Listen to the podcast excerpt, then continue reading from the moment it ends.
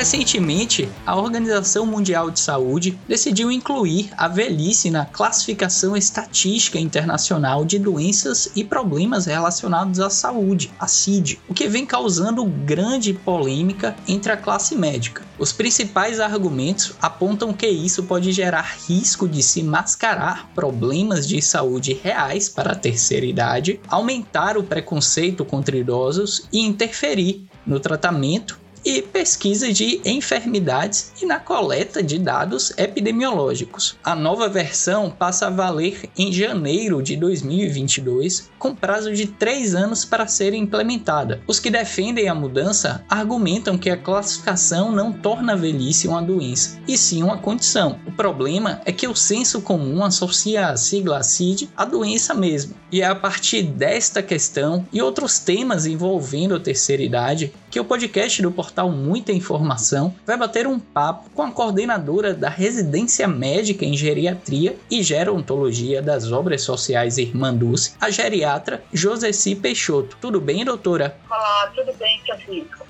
A OMS decidiu incluir a velhice no CID, o que pode trazer muita confusão, inclusive quanto ao conceito. No Brasil, pessoas de 60 anos são consideradas idosas, mas o padrão muda na Europa. Na Itália, por exemplo, apenas cidadãos a partir de 75 anos de idade são considerados idosos. Afinal, o que define a velhice? Então, o envelhecimento é um processo bastante complexo de natureza biopsicossocial, daí a dificuldade de termos um conceito que abranja todos esses aspectos. E temos o conceito cronológico, como você citou aí, que no Brasil é, o ponto de corte é 60 anos, em outros países desenvolvidos 65 anos. Na Itália, por exemplo, eles adotam uma outra ponto de corte. Este seria um conceito cronológico, né? ele é bastante usado. Temos o conceito fenotípico também, é que quando você olha para uma pessoa, você consegue identificá-la como velho, porque ela tem determinadas características, como cabelos brancos, rugas, flacidez na pele. Esse seria, então, o, o conceito fenotípico. E tem o conceito biológico, né, que é o mais plausível, onde modificações moleculares, celulares, trazem impacto em sistemas do, dos os principais sistemas do, fisiológicos do organismo, fazendo com que esta pessoa perca um pouco da sua reserva fisiológica e fique vulnerável a determinados eventos adversos. Né? Mas é importante chamar a atenção que, em qualquer que seja o conceito, não, a velhice não pode e não deve estar ligada à incapacidade, que é o, o, o, digamos assim, o pressuposto da doença. Né? Então, é, para nós, a velhice é um processo fisiológico, é uma questão de desenvolvimento do ser humano. Então, nós somos crianças, passamos para adolescentes, adultos, adultos maduros e velhos. Então, este é um processo né, natural né, do nosso desenvolvimento. A doença, né, é, isso confunde muito a, com a questão do envelhecimento, porque para a produção de doença existem mecanismos que são comuns esses mecanismos que acontecem no envelhecimento. Então, esses mecanismos em comum trazem essa confusão. Porém, sabemos que são processos independentes, mas um influencia o outro.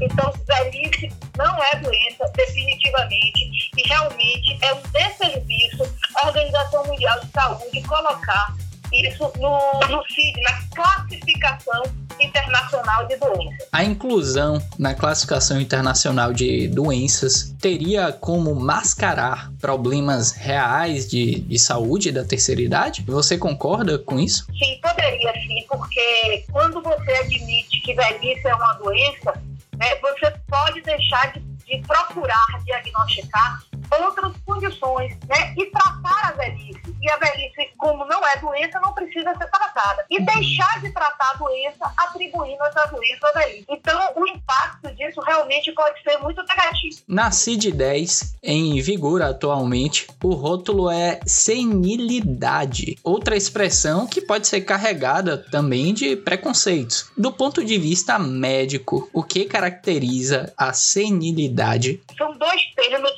bastante usados no ponto de vista médico, né, que é a senescência, que seriam as alterações fisiológicas do envelhecimento. E a senilidade seriam alterações patológicas que se associam ao envelhecimento. Senão, então seria a doença em cima da velhice. Esse termo, ele, digamos assim, ele é mais apropriado do que a velhice como doença, porque senilidade significa patologia, é algo que não está dentro do, do que é esperado para um envelhecimento normal. Mas a senilidade está intrínseca à velhice ou é um termo que pode ser aplicado a qualquer idade?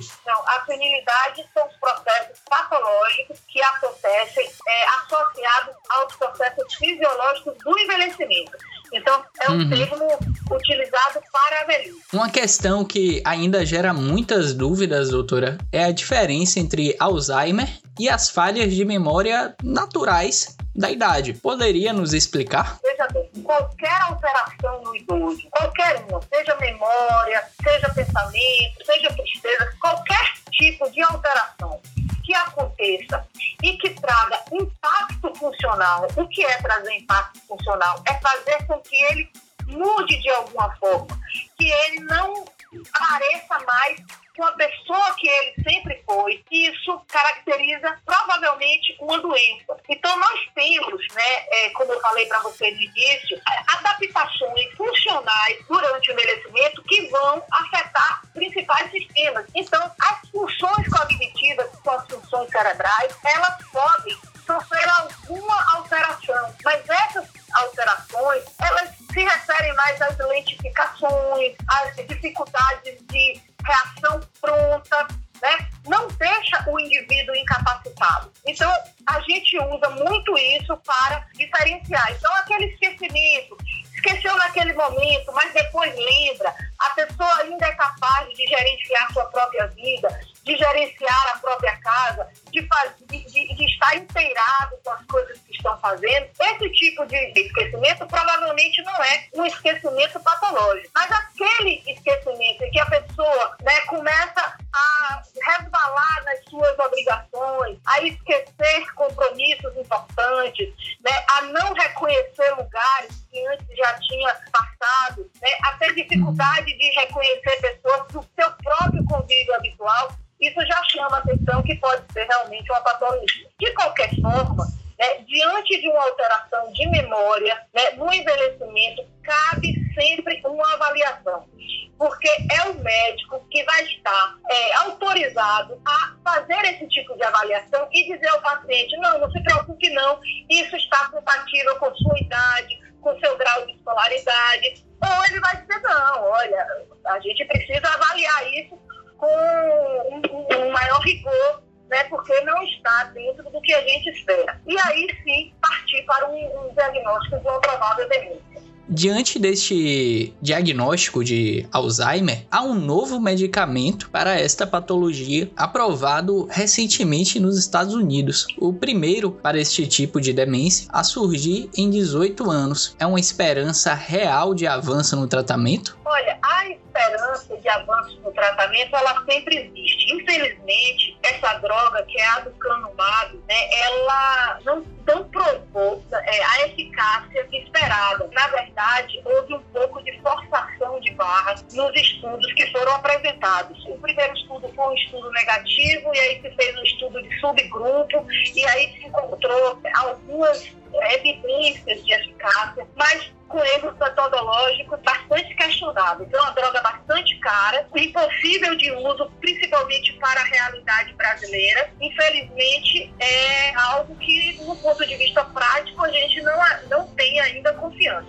Mas outros estudos né, com esse mesmo tipo de lógica, que tipo de lógica é? não deixar que as alterações patológicas, neuropatológicas que acontecem no cérebro do indivíduo e que, portanto, matam a célula nervosa, que essas alterações não Porque, atualmente, o que a gente tem de medicamentos são medicamentos para tentar impedir que a doença avance. Eles não curam a doença, eles não mudam o curso necessariamente da cognição. Deixa o paciente mais independente durante um tempo, isso é bom, isso é ótimo mas infelizmente não temos ainda uma droga que realmente seja modificadora desse processo, seja curativa. E existe esperança, sim, porque existem outros estudos ainda encaminhando, né? Encaminhando, uhum. e aí a gente tem esperança que surja realmente alguma coisa nesse sentido. Tomara. Ainda sobre a questão do Alzheimer, muitos dizem que essa patologia castiga mais a família do que o idoso, porque ele cairia num, em um estado de esquecimento e confusão mental. Faz sentido esta linha de raciocínio?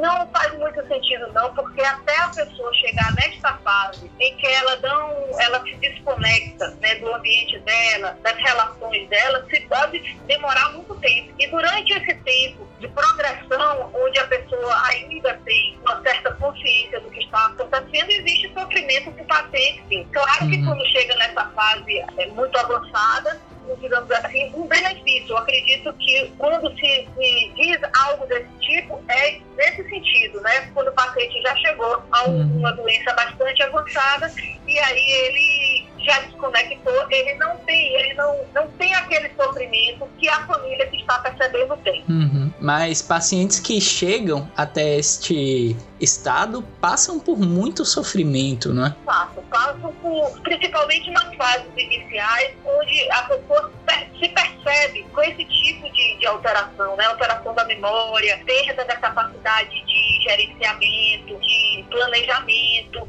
começa a precisar do apoio de até para coisas simples dentro de casa. Isso gera muito conflito para as pessoas, né? Então, não é desta forma necessariamente, mas isso pode acontecer. Especialistas afirmam que os cuidados para ter uma velhice saudável devem começar muito antes da terceira idade. Quais iniciativas devem ser adotadas pelos que querem envelhecer de forma tranquila e a partir de quando este processo deve começar? O processo de perda e reserva funcional começa a partir da terceira década. Mas veja bem, se nós construímos uma reserva funcional muito boa, por mais que a gente utilize essa reserva, ainda teremos reserva para dar conta das questões que nos são colocadas. Então, é como se a gente fizesse uma poupança e a uhum. gente fosse, a partir dos 30 anos, tirando um pouquinho dessa poupança. Se a gente tem muito nessa poupança, a gente não vai entrar no vermelho. Se a gente tem pouco, a gente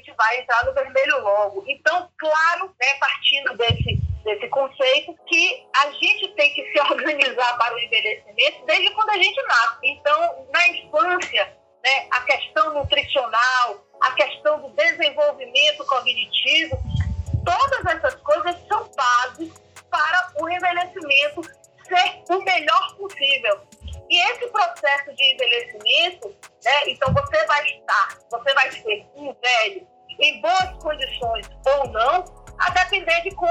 como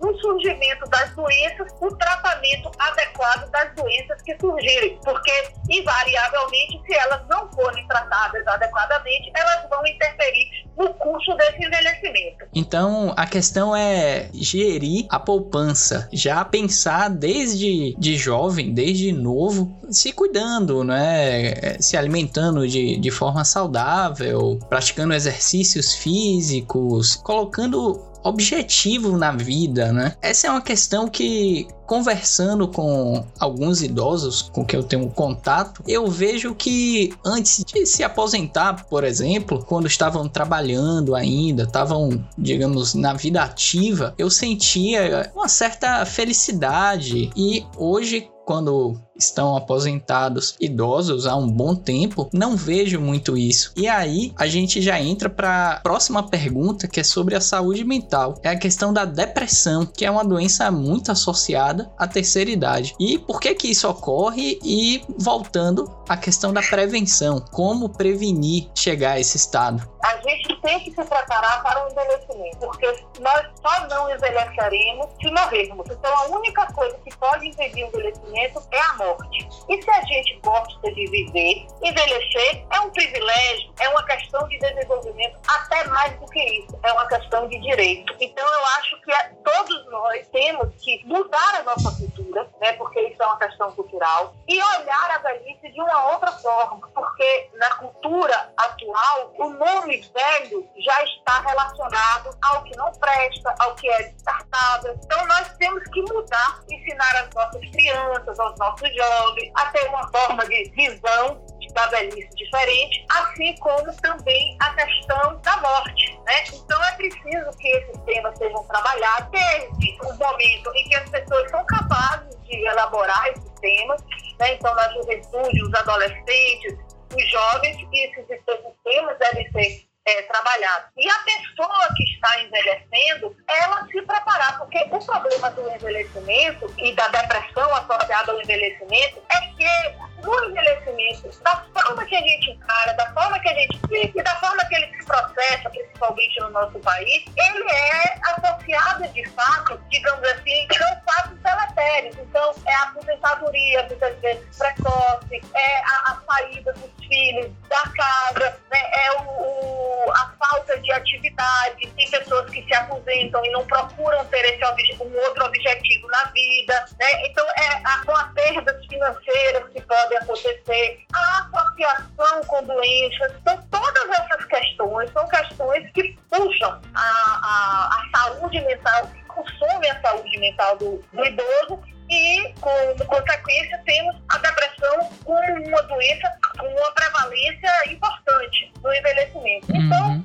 Nós precisamos realmente de preparação. E quais são os sinais de alerta de que há algo de errado com a saúde mental do idoso e qual o momento de procurar ajuda? Teoricamente, todo paciente idoso, né, toda pessoa a partir dos 60 anos, deveria ter um, um hábito frequentar o seu médico em períodos regulares. Então, claro que esses períodos deverão ser estabelecidos pela própria consulta médica, de seis em seis meses, de três em três, de quatro em quatro, porque como existem na, na nossa questão cultural ideias de que ficar triste é normal, de que esquecer é normal, né, as pessoas muitas vezes procuram é, o atendimento médico muito tardiamente. Então, é, não precisa um sinal para se avaliar mental do idoso, ela deve ser avaliada rotineiramente. Mas se este não for o caso, a questão da tristeza, do desânimo, da referência muito repetida de que está com preguiça, né? Então, essa,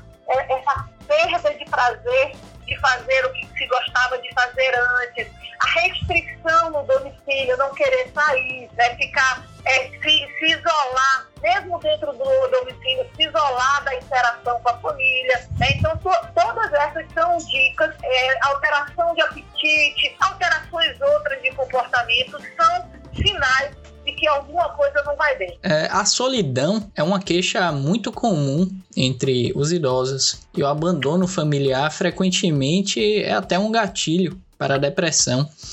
Qual que é o papel da família neste sentido, em prol da qualidade de vida das pessoas da terceira idade? Eu digo que o papel da família é fundamental. Quando a gente avalia um idoso, a gente tem que avaliar a família também, porque é um, um binômio isso aí, né? Família e idoso. Então, o papel da família é esse, é estar atento, é cuidar, é dar suporte, é acompanhar quando se necessita, né? é, é reclamar quando se precisa, né? é colocar os sentidos nos bichos. Então, esse é o papel da família. Agora, é preciso que essa relação de confiança ela se estabeleça desde sempre. Existem, por exemplo, pais que não cuidaram direito dos seus filhos e que deixaram brechas nessa, nessa relação e que agora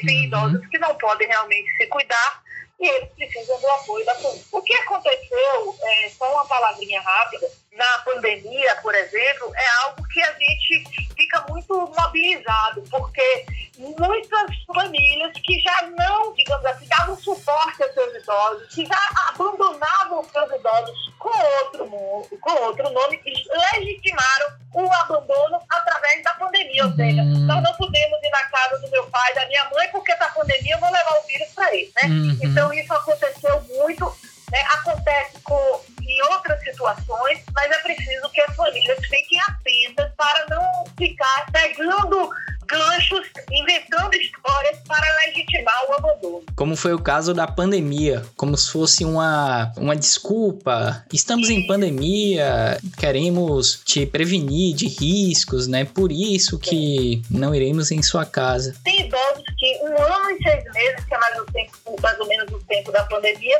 que não, não vê sua família, né? Uhum. Não vê presencialmente, né? Fala por telefone e as pessoas estão achando que isso é suficiente. A prevalência de depressão que a gente está pegando e de alterações nesse status mental do idoso é muito grande. E a gente fica dizendo assim, ó, a pessoa não morreu de Covid, mas vai morrer de depressão, de solidão. Uhum. Né? Porque realmente os filhos da Covid, eles muitas vezes são mais danados do que, do, do que o próprio vírus. E neste ponto, os encontros virtuais, as conversas por telechamada, né, que têm sido bastante utilizadas agora durante esse período de, de pandemia, não, não funcionam da mesma forma que um olho no olho, né? Mesmo que mantenha o, o distanciamento no encontro presencial, mas tá ali dividindo o mesmo espaço, olhando no olho, isso realmente faz falta, né? Faz muita falta. E assim, isso não é um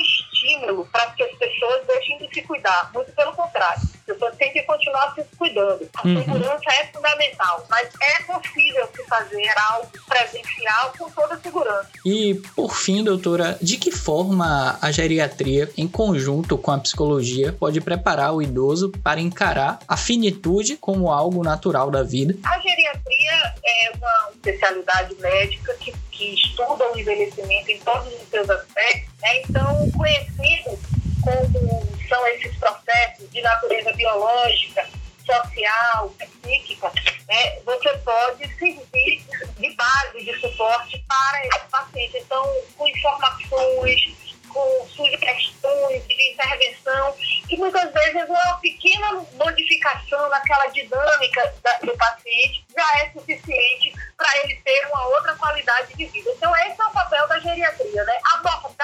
Idoso, a saúde do idoso. Dentro desse escopo de saúde se inclui a doença. Então, nós vamos ter um olhar para o que é natural, o que não é natural, separar a velhice de doença, tratar a doença para que a velhice aconteça da melhor forma possível. A psicologia é da mesma forma, então suporte psíquico para essas questões, né, que, digamos assim,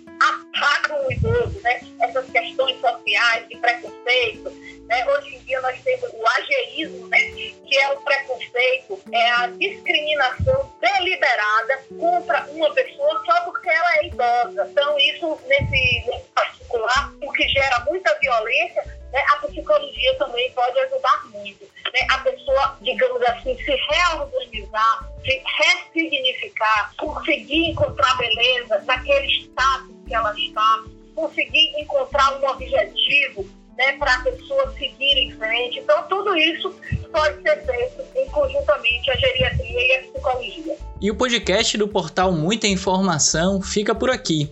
Nesta edição, tivemos esclarecimentos de como envelhecer com saúde, sobre cuidados na precaução e no tratamento do Alzheimer e principalmente como evitar preconceitos sobre a terceira idade. Muito obrigado, doutora Joseci. Eu que agradeço a oportunidade. E um agradecimento especial a você, ouvinte, pela companhia. Até a próxima. Siga a gente nas nossas redes sociais e até o próximo podcast.